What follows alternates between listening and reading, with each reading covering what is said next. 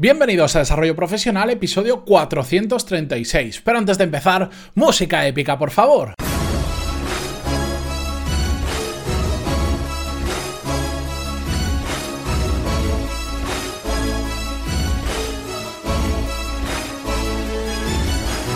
Muy buenos días a todos y bienvenidos a Desarrollo Profesional, el podcast donde hablamos sobre todas las técnicas, habilidades, estrategias y trucos necesarios para mejorar cada día en nuestro trabajo. Hoy, como buen martes, vamos a continuar con la serie que llevamos ya cuatro semanas abierta, la de negociar tu sueldo. En esta ocasión, en esta cuarta parte, vamos a ver la fase de preparación de la negociación, la última parte antes de sentarnos cara a cara con la persona a negociar nuestro sueldo o nuestras condiciones laborales. Y es una parte muy importante, extremadamente importante, que, porque es donde más fallos se comete. Eh, estoy cansado de ver ejemplos de personas que se sientan a negociar con la empresa que van sin pensar absolutamente nada. Simplemente, bueno, han visto que otros compañeros han negociado su sueldo, han mejorado sus condiciones o simplemente han tenido un calentón porque han visto que en el sector se paga mejor su trabajo o por la casuística enorme que existe que puede, puede llevarnos a esta situación, se sientan a negociar y no tienen absolutamente preparado y empiezan a improvisar y no suele salir bien. Puede tener malas consecuencias o puede salir, en el mejor de los casos, una negociación que podría haber ido mucho mejor si se hubiera preparado previamente. Que no estoy hablando de que tengamos que estar haciendo durante un mes un estudio para prepararnos la negociación. No hablo de que tengamos que, mm, que estar estudiando y tener... No, no. Simplemente pararnos a pensar un poco y tener muy claro los siguientes puntos que vamos a ver antes de sentarnos a negociar y preparárnoslo bien. Y no hace falta mucho tiempo para eso, simplemente tenerlo claro y ponernos un rato a pensarlo. Esos tres puntos que son los que vamos a tratar hoy son los siguientes. Primero tenemos que pensar qué queremos, qué vamos a negociar, a dónde queremos llegar. Después veremos, por supuesto, qué ofrecemos a cambio, porque no se puede pedir sin ofrecer nada a cambio. Esto se trata de que ambas partes consigan una mejora. Y también tenemos que tener en cuenta el tercer punto, que es por qué queremos eso que vamos a pedir, ¿de acuerdo? La argumentación a todo esto. En el siguiente episodio veremos en qué orden vamos a utilizar cada uno de estos tres puntos, porque puede cambiar dependiendo de la situación, pero ahora vamos a poner el foco en cada uno de esos puntos por separados, ¿de acuerdo?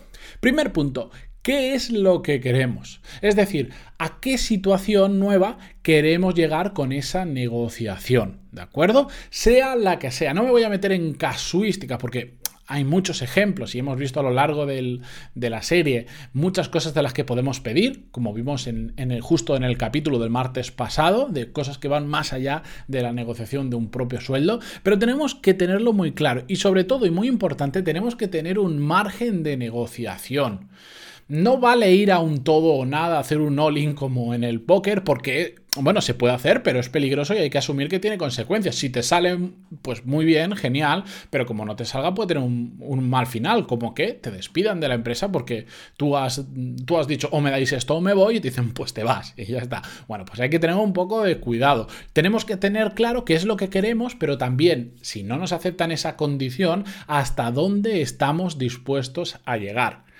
Depende muchísimo de la situación, eh, veremos dónde hay un límite, ¿no? Y eso habría que estudiarlo caso a caso y cada uno de vosotros tenéis que tener en cuenta pues todo lo que hemos visto en los episodios anteriores para establecer ese límite. Os pongo un ejemplo muy rápido, imaginar que habéis visto que estáis cobrando 50.000 euros brutos anuales, por poner una cifra aleatoria, ¿de acuerdo? Y habéis visto que en el mercado, por hacerlo exagerado, vuestra misma posición en otras empresas se está pagando a 100.000 euros brutos anuales hay mucha diferencia. Bueno, pues podéis decir, eh, eh, yo pues mira, 100.000, quiero 100.000, pero estoy dispuesto a llegar a eh, 85.000, porque aunque sea menos que lo que paga el mercado, la empresa me gusta, estoy a gusto ahí, lo que sea, ¿vale? Y aunque cobre menos, estoy dispuesto. Muy bien, pues lo, bueno, lo, que hay que hacer es tenerlo claro.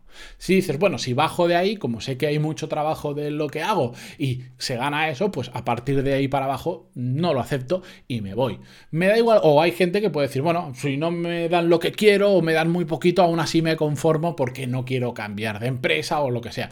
Genial, sea cual sea la situación, simplemente que tengáis claro hasta dónde estáis dispuestos a llegar hay que tener una cosa en cuenta, que es que eh, yo prefiero siempre en estas cosas pensar a largo plazo, porque a veces eh, pensamos demasiado a corto plazo y la casuística puede hacer que nos salga bien, que nos sentemos a negociar, pensemos algo como imaginar que nos aceptan una petición que, que solo nos la dan a nosotros, como por ejemplo, no sé, eh, solo ir a trabajar de lunes a jueves y en lugar de hacer 8 horas al día, hacemos, digamos, 10 horas al día. ¿De acuerdo? Hacemos, hacemos las mismas horas que nuestros compañeros, pero en lugar de en 5 días las hacemos en 4. Y, da la casualidad que porque nuestro jefe tiene un buen día o por la situación nos dicen que sí, pero es una situación injusta para nuestros compañeros que tienen el otro horario. Pues bueno, puede que a corto plazo nos salga bien y nosotros nos beneficiemos de eso, pero imaginar que esa situación termina generando un malestar tal dentro de la empresa que tu jefe al final decide revertir la situación o si es un problema muy grande dice, oye, pues como no puedo revertir la situación porque igual legalmente ya te he aceptado esas condiciones, te despido. Simplemente no porque sea malo, lo que, no porque trabajes mal, simplemente mm, cometió un error negociando, te aceptó algo que no debería y ha generado tal confusión que, digamos, se quiere quitar de en medio el dolor en el culo que le está eh, generando esa mala decisión. Por eso digo, también hay que pensar a, a largo plazo. Si es muy bonito lo que ha salido, hay que tener un poco un poco de cuidado, porque hay que pensar todo en esto, que a veces eso que a corto nos puede parecer muy bueno, a largo nos puede dar más problemas. Simplemente os lo dejo ahí para que lo tengáis en cuenta. Lo ideal cuando vamos a, pedir qué es lo que queremos a cambio en la negociación no es ir con una única cosa, sino digamos que tener un paquete de peticiones diferentes. ¿Para qué? Para que si nos deniegan alguna podamos empujar por otras. Esto depende mucho de la persona que tengamos delante, la empresa como siempre, pero yo os pongo ejemplo. Imaginar que trabajáis lejos de la empresa y eso dificulta mucho la conciliación familiar. Bueno, pues podríamos pedir un paquete de mejoras eh, que podrían ser mayor flexibilidad horaria, por ejemplo, pues entrar a, eh, entrar a la hora que quieras antes de las 10 de la mañana y así te da tiempo, por ejemplo, a llevar a tus hijos al colegio o hacer recados por la mañana, que es habitual que los tengas que hacer. Después haces tus horas, depende a la hora que hayas entrado, te vas a una hora determinada y ya está. Además, le podríamos pedir, por ejemplo, que los viernes trabajamos en remoto. Hacemos la misma jornada, pero desde casa y así no tenemos que perder el tiempo desplazándonos y además pedimos un aumento salarial para adaptarnos a la nueva oferta que hay en el mercado. Ahí hay un paquete de tres opciones diferentes que las vamos a pedir las tres y la empresa puede decirnos, mira, em, no podemos subirte el sueldo porque la situación de la empresa es esta, esta, esta, o dentro de, si la empresa tiene bandas salariales, en nuestra empresa ya estás en el tope, no puedo darte más, pero las otras dos vamos a ver por ahí cómo lo podemos hacer, ¿de acuerdo? En cambio, si hubiéramos ido solo con el aumento salarial, nos habrían dicho, no, porque no hay dinero y no se puede hacer y no hay negociación que valga porque simplemente no hay dinero, ¿de acuerdo? Por eso digo que siempre hay que ir con un paquete de peticiones, ¿de acuerdo? Bien, tenemos que también entender a la hora de pedir, sobre todo si va a ser dinero, entender muy bien cómo funciona el dinero. Y es que hay mucha gente que comete errores graves que después causan un malestar bastante grande, como el no saber diferenciar entre el bruto y el neto de un sueldo. El bruto es lo que la empresa te paga, pero que el neto después le quitamos los impuestos a la, seguridad social, las retenciones y todas las contingencias comunes y todo lo que se pueda aplicar a nuestra nómina. Por eso, si cobramos, no sé, 2.000 euros brutos, después vemos que al final del mes solo llegan, por poner una cifra, por no sé exacta, y depende de la persona, 1.500 euros netos. Pues esto que es muy sencillo de entender, hay mucha gente que no lo tiene en cuenta y no lo piensa. Y eso nos puede llevar a encontrarnos sorpresas. Imaginar que estáis eh, negociando, habéis negociado el salario, el aumento, y cuando veis la nómina del siguiente mes, que ya entra, surte efecto ese aumento, no es lo que vosotros esperabais y es mucho menor. Y eso muchas veces se debe a que la gente cuando está negociando, pues eh, no menciona que eso tiene que ser en bruto, o creía que lo estaba negociando en bruto y realmente eh, con la persona que estás negociando interpretaba que estaban hablando del neto, o bueno, un montón de cosas que pueden suceder simplemente por no tener claro los dos conceptos, ¿de acuerdo? También tendríamos que tener en cuenta, y aquí os recomiendo que siempre que os asesoréis, que si vais a una asesoría a hacer estas preguntas, os van a cobrar, si os cobran, os van a cobrar, no sé, 30, 50 euros por haceros esta, eh, esta consulta, pero hacerlo, decir, oye, mira, si paso de esto, de esta cuantía bruta anual a esta otra, ¿cuánto más gano al final del mes eh, en neto? ¿Cuánto? Porque a veces damos un pequeño salto, saltamos a una banda salarial nueva y hace que nos retengan más dinero y al final ganamos eh, despreciablemente más dinero que en la situación anterior. Pues todo eso tenemos que tenerlo muy en cuenta y para eso hay que entender la diferencia entre el bruto y neto y en todo lo que afecta. Y lo mismo cuando recibimos extras que no vienen, en, no vienen directamente en dinero, sino que vienen, eh, no sé, pues en cheques restaurante, en que nos subvencionan parte de la comida del comedor o lo que sea, ¿de acuerdo? Informaros muy bien y yo siempre cuando hay un asesor por medio lo digo, pagar un asesor que, sea bueno, del que tengáis referencias, que cuesta muy poco para estas cosas, son, es muy barato, no sé, no sé qué puede costar, 30 euros para hacer una consulta que vas una hora y te sientas, o si no, coged a alguien que sepa de esto y que os lo explique muy bien. Y si podéis, pedírselo a dos personas diferentes para tener dos versiones contrastadas.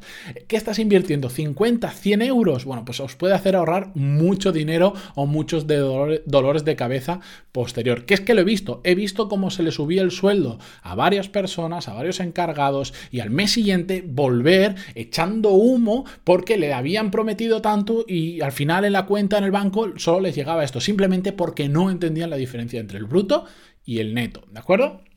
Bien, el siguiente punto, para no alargarme más, que como veis tengo aquí para rato, es qué vamos a ofrecer a cambio. Y para eso tenemos que ponernos en la piel de la otra persona. No podemos pedir sin ofrecer nada a cambio. E incluso puede ser que ese ofrecimiento a cambio ya lo hayamos dado previamente y no vayamos a ofrecer nada nuevo, pero en algún momento hay que dar algo. Por ejemplo, imaginar que durante un año habéis estado haciendo muchas horas extras sin pedir nada a cambio, sin cobrarlas ni nada, aunque es ilegal, pero a mí eso me da igual porque, eh, bueno, ya sabéis cómo funcionan, que se hacen las leyes y se hacen la, y salen las trampas para saltarse la ley. La situación real es que mucha gente hace horas extras sin cobrarlas. Bueno, pues has estado un año haciendo horas extra y te sientas a negociar, ya has dado a cambio algo durante un año, ocho horas extras sin decir nada y sin, y sin pedir nada. Bueno, pues igual ahora es el momento en el que la, en la podemos ir, sentarnos y pedir más a la empresa. Aunque a partir de ahora ya no vayamos a hacer horas extras, ya lo hemos dado. O imaginar que habéis asumido nuevas responsabilidades hace un tiempo y en su momento, por la situación de la empresa, no pedisteis un aumento de sueldo o unas mejores condiciones, pero ahora sí que están en disposición de hacerlo y os sentáis a negociar, ¿de acuerdo? ¿Qué podéis ofrecer a cambio? Bueno, pues aquí de nuevo la casuística es eh, muy, muy grande, y, pero al final tenéis que pensar en qué necesita la empresa. ¿De acuerdo? Puede ser que la empresa, por una carga excesiva de trabajo, necesite que se trabaje también algunos sábados o que cambies un día de la semana por un sábado. Puede ser que mm, por cualquier motivo eh, puedas empeorar tu horario. Es decir, mira, antes tenía un horario más cómodo, por ejemplo, un horario continuo, pero por la situación de la empresa requiere una jornada partida. Venga, pues lo asumo. Eso es algo que ofrezco a la empresa. Asumo un peor horario que la gente no quiere a cambio de lo que te voy a pedir. O puede ser que digas que a partir de ahora sí que estás dispuesto a moverte geográficamente eh, porque hace falta viajar habitualmente, a ver clientes o lo que sea. También puede ser que digamos, mira, a partir de ahora, yo lo que te ofrezco a cambio de esto es plena disponibilidad. Cuando me vaya de vacaciones, si surge una urgencia, yo me acerco. Cuando es un sábado, un domingo, estoy descansando y pasa algo, yo me siento delante del ordenador y lo soluciono. O simplemente podemos ofrecer la continuidad en la empresa, que es lo que sucede muchas veces, que decimos, mira, o mejoro estas condiciones o me voy. ¿Por qué? Pues puede ser porque tengamos un mejor trabajo, una mejor oferta o lo que sea. Y eso es lo, más habitual, que ofrezcamos, lo que nosotros ofrecemos a la empresa es nuestra continuidad en ella, ¿de acuerdo? Pero tenerlo claro, simplemente tenerlo claro. Y el tercer punto es por qué queremos las cosas. Se trata de dar los argumentos que sustenten no solo lo que pedimos, sino también lo que ofrecemos. ¿De acuerdo? Y os pongo un ejemplo. Bueno, pues imaginar, hemos estado cumpliendo los objetivos los últimos años por encima. Hemos hecho horas extras que no hemos cobrado.